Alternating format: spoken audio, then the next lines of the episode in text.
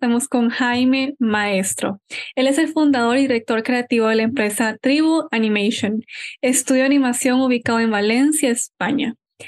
Jaime, cuéntanos, ¿cómo comenzó esto, tu pasión por la industria creativa? Pues esto hace muchísimos años ya. O sea, yo creo que soy de los, de los pioneros de la animación 3D en España, porque yo empecé, yo ahora tengo 45 y empecé como súper jovencito. Cuando, a mí de pequeñito me encantaba dibujar. O sea, era el típico que llenaba la mesa, las paredes, llevaba un poco a mi madre loca con, con, tanto dibujo, hasta que un día descubrí el, el, dibujo por ordenador. En, en, este caso, yo creo que empecé con el AutoCAD. O sea, recuerdo perfectamente una, una clase en el instituto que un profesor que vino de sustitución, así que era un tío muy, muy joven, muy, muy, muy, muy enrollado, ¿no? Como decimos aquí, y nos enseñó casi de Strangis una, unos planos en AutoCAD de una locomotora. O sea, parece una tontería, pero, pero él, empezó a hacer zoom hacia la puerta de la locomotora, siguió haciendo zoom hacia la, hacia la manivela que abre la locomotora y dentro había un texto súper grande de, del Quijote. Y claro, a mí me explotó la cabeza aquello, porque estamos hablando de que el Zoom ni, no sabíamos ni lo que era. y, entender de esa forma tan, tan, tan visual lo que es el, crear cosas de forma digital, yo creo que fue un flechazo instantáneo. Entonces, bueno, a partir de aquel momento yo empecé a, fue se convirtió en mi principal hobby. O sea, ya dejé de dibujar desde ese, desde ese día y era todo intentar ya, pues eso, empecé con el 3 de Studio 1, luego el 2, luego el, el 4, el Max y tal. Y, y, fue, mi, fue mi hobby. Yo empecé a estudiar arquitectura. Ah. Sí, sí, sí, sí. Y, pero no, no, no notaba yo que fuese mi vocación verdadera, el, eh, hacer edificios, diseñarlos y tal. ¿no? Yo disfrutaba haciendo arquitectura, haciendo los edificios en 3D. Y dentro del 3D era lo que menos me gustaba, lo que más me aburría, porque en realidad me gustaba hacer personajes, animarlos y tal. Hasta que un día vi una, vi una oferta de trabajo de, de lo que se llamaba infografista en aquella época, que era para hacer una serie, de, una serie documental donde había cometas, era como hacer efectos especiales ¿no? para, para una serie de la tele. Y dije, voy a probar. Y hasta hoy. O sea, nada, me dejé los estudios, fue todo un drama en la familia y... Pero bueno, o sea, no me, no me arrepiento para nada, claro. Y Jaime, no, me gustaría que nos contaras ahorita que en esa trayectoria que tuviste de ser un arquitecto y luego que te apasionó la parte del entretenimiento, Cuéntanos tus inicios con Tribu Animation. Eh, ¿Cuáles han sido los mayores desafíos que se han enfrentado con tu empresa? ¿Cómo comenzó? Yo creo que la tribu nace un poco eh, recogiendo toda mi trayectoria profesional, ¿vale? Porque en ese sentido parte un poco con ventaja porque nosotros en, mi anterior empresa hacemos la película Animal Crackers, que está en Netflix, no sé si la habéis visto, donde yo soy codirector junto con Tony Bancroft y Scott Saba.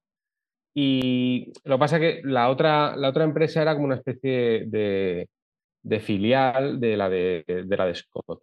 La empresa de Scott es Blue Dream Studios y nosotros éramos Blue Dream Studios Spain. Mm. Entonces, bueno, parecía que íbamos a hacer una segunda peli, se empezó a retrasar y tal, y al final eh, Nadia y yo, que es, que es mi mujer, eh, que los dos trabajamos en la, en la empresa, dijimos, oye, vamos, a, ella era la recruiter y yo era el, el, el director de, director o el director overseas. Entonces hablábamos mucho del tipo de empresa que nos gustaría tener, de cómo, cómo nos gustaría tratar a los artistas, cómo, cómo nos gustaría generar un poquito un, un, oasis dentro de, de, de toda la industria tan, tan, hostil a veces ¿no? para, para, para nosotros. ¿no? Y bueno, pues estuvo bastante, bastante claro desde el principio. O sea, terminó la película nos tomamos un pequeño, un pequeño tiempo para reflexionar, pero enseguida tuvimos que empezar porque nos ofrecieron de Locus hacer como unos 30 minutos o así de, animación para Red Shoes and the Seven Dwarfs.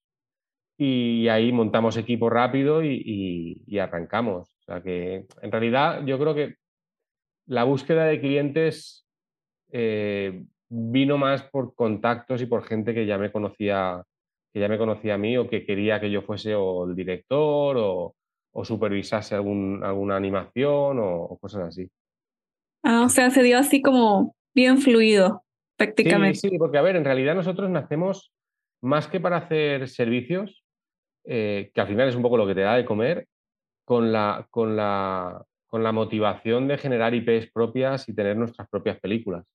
¿vale? Entonces, eh, el, camino para conseguir eso, pues está siendo, está siendo largo, por desgracia, pero bueno, parece que estamos muy cerquita ya de, de, arrancar nuestra primera, nuestra primera IP. Y Jaime, ahorita que hablaste de IPs, ¿cómo funciona la parte de rentabilidad del negocio de las IPs de empresas que están dando sus negocios como que yo te creo esta Biblia, cliente, y sería esto tanto, y aquí está tu Biblia para que tú la puedas vender a un inversionista. ¿Cómo funciona ese negocio? Es la rentabilidad sobre todo para las empresas. Por ejemplo, eh, hablo a eh, chavales o chavalas que, quieran montarse un estudio de animación y tengan el sueño de, generar sus propias IPs y, venderlas o, o, poder bueno, distribuirlas de alguna forma. Eh, o sea, no, quiero desanimarles, ¿vale? Pero sí que deben saber y deben ser conscientes de que es un camino muy largo y es un camino muy duro, ¿vale? Ok. ¿Me, oyes, no? Se, ha ido un rollito. Vale, entonces, eh, eso, eso por encima de todo. O sea, tienen que, tienen que saber dónde se meten, porque si no, lo van a. Es, es, posible que lo pasen un poco mal, eh, porque yo lo paso mal. O sea, es, son, son muchas reuniones, reunión que parece que va bien y da paso a una reunión que a lo mejor viene dentro de cuatro meses. Y, en esos cuatro meses nunca sabes a ciencia cierta qué es lo que está pasando, ¿sabes? Entonces, bueno, yo sobre todo eh, no, no, no, no, quiero desanimar a nadie, pero sí quiero que la gente que, que sepa que es un camino duro, es un camino duro y que, que que tienen que, van a pasar por momentos en los que duden, en los que crean que igual lo que están haciendo no es, no es demasiado bueno o, empiecen a desconfiar un poquito de su propio talento. O sea, yo creo que eso eh, empatizo con ellos y, que sepan que pasará, pasará, ¿vale? Lo cual no quita que no lleguen a buen puerto, ¿vale? Eso no quiere decir que al final consigan, consigan llegar a, una buena, a una buena IP. Yo creo que ahora mismo eh, estamos, estamos sufriendo un poquito, eh, digamos que la situación de Netflix, ¿vale? Los creadores, ¿vale? Yo creo que cuando nace la tribu, y más como nosotros, eh, claro, venimos de tener Animal Crackers en Netflix, el contacto directo, o sea, hay interés, qué proyectos tenéis, qué vais a hacer y tal. Digamos que parecía como una época dorada en cuanto a la relación directa entre una plataforma y los creadores, ¿vale? Empieza un poco así, de hecho con, con, Sergio Pablos, Klaus y algunos autores consiguen un poquito hacer, hacer, hacer generar ese vínculo directo, pero poco a poco eh, se va desviando del camino y, deja de, de, ser lo que parecía que iba a ser, ¿vale? Sobre todo desde que nace o desde que tienen la intención de generar Netflix Animation, con su propio estudio. Bueno, no sé, si estáis un poquito al tanto de las noticias, hay, hay una limpieza brutal dentro de, Netflix, lo cual ha sido, ha sido una pena. Ha sido una pena porque podía haber sido una solución muy buena para los pequeños creadores o los creadores internacionales, donde tú vienes con tu proyecto, lo picheas y se te, tienes la posibilidad de, de que te den luz verde al proyecto. Entonces, una vez falla eso, se está recuperando la opción tradicional, ¿vale? En la que los creadores nos vemos obligados sí o sí a pasar por un productor, ¿vale?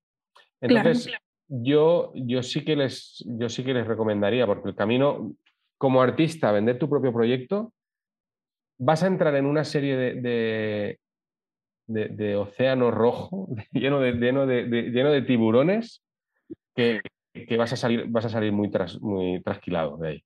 ¿vale? Entonces, yo sí que les recomendaría pichear los proyectos a productores que les generen una confianza, eh, que, crean en el proyecto, que se enamoren del proyecto, se enamoren también del director o del, estudio que va, a hacer el, que va a hacer el proyecto, de los creadores, ¿vale?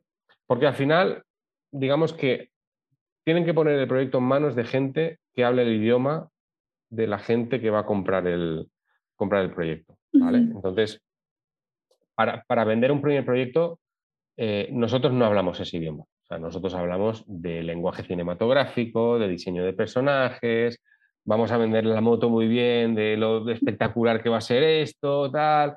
Eh, si son un poco como yo y llenen un pequeño estudio, van a saber el presupuesto que tiene la película, van a, van a saber el calendario que va a tener la serie, este tipo de cosas. Pero al final eh, es como ir a un banco y hablar con el director del banco. ¿vale? Ellos tienen su propio idioma y van a hablar con gente que sabe hablar su propio idioma. ¿vale? Entonces, al final, eh, yo creo que un poco la industria casi que nos fuerza a pasar por ese peaje, entre comillas, de, bueno, pues, pues, tienes que encontrar una alianza que te sea, que, bueno, pues con la que estés cómodo. Eh, nosotros también tenemos gente y conocemos gente y estamos trabajando con gente que nos sentimos cómoda eh, como, como, productores y al final dices, bueno, pues es que eh, es así. Cuando pides una ayuda en, España, una subvención, que tienes que pasar por un presupuesto oficial, ¿vale? Que es el que, que está un poco reglado y, pasa por, el ministerio, cosas así, el, el, tope para, para, producción ejecutiva son, es el 5% del presupuesto. ¿vale? Y, el, y el del director pues suele ser un 3, al final depende, o sea, dependerá un poco de lo que te puedas de lo que te puedas negociar. Si eres un director novel, pues vas a dar las gracias de lo que te den, porque vas a tener tu primera película o tu primera serie en el portfolio y en el currículum. Pero cuando ya has hecho una serie de proyectos, pues ahí así puedes exigir, porque al final es, eres sinónimo de calidad y de, y de, y de, confianza, ¿no? Entonces, eh, normalmente los, la gente cobra por trabajar, obviamente. Claro, sí, tiene un mundo en el que no hay dinero y se puede... sí, es cierto. y se puede funcionar sin él y no, no, está el dinero en el centro de todo, ¿no? Pero hoy en día eh, es imposible hacer, hacer, películas, hacer películas con trueque, ¿no? Entonces, pues vamos a... El, dentro del presupuesto que tú pones, pues va el, el, presupuesto del director, del director de animación, del productor, el productor ejecutivo, hay un montón de cargos que, van a dedicar su tiempo. Y Jaime, ¿cuánto más o menos? Yo sé que todo varía de proyecto a proyecto, pero un rango así estimado de una producción 3D en España, ¿cuántos euros más o menos se aproxima? Depende mucho del estilo de la película que, quieras, que quieras hacer, ¿vale?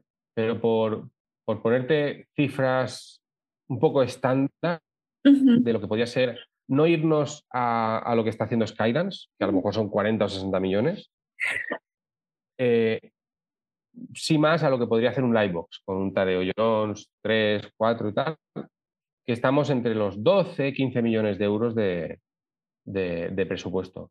¿Por menos se puede hacer? Por menos se puede hacer. Pero tienes que ser muy consciente de lo que estás haciendo.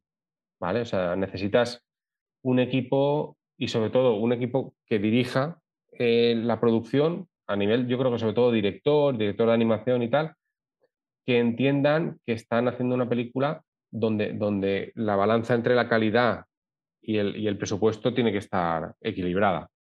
¿vale? O buscar un estilo donde digas, vale, es un estilo muy bonito de ver, pero, eh, pero me es muy rentable a la hora de, a la hora de producirlo.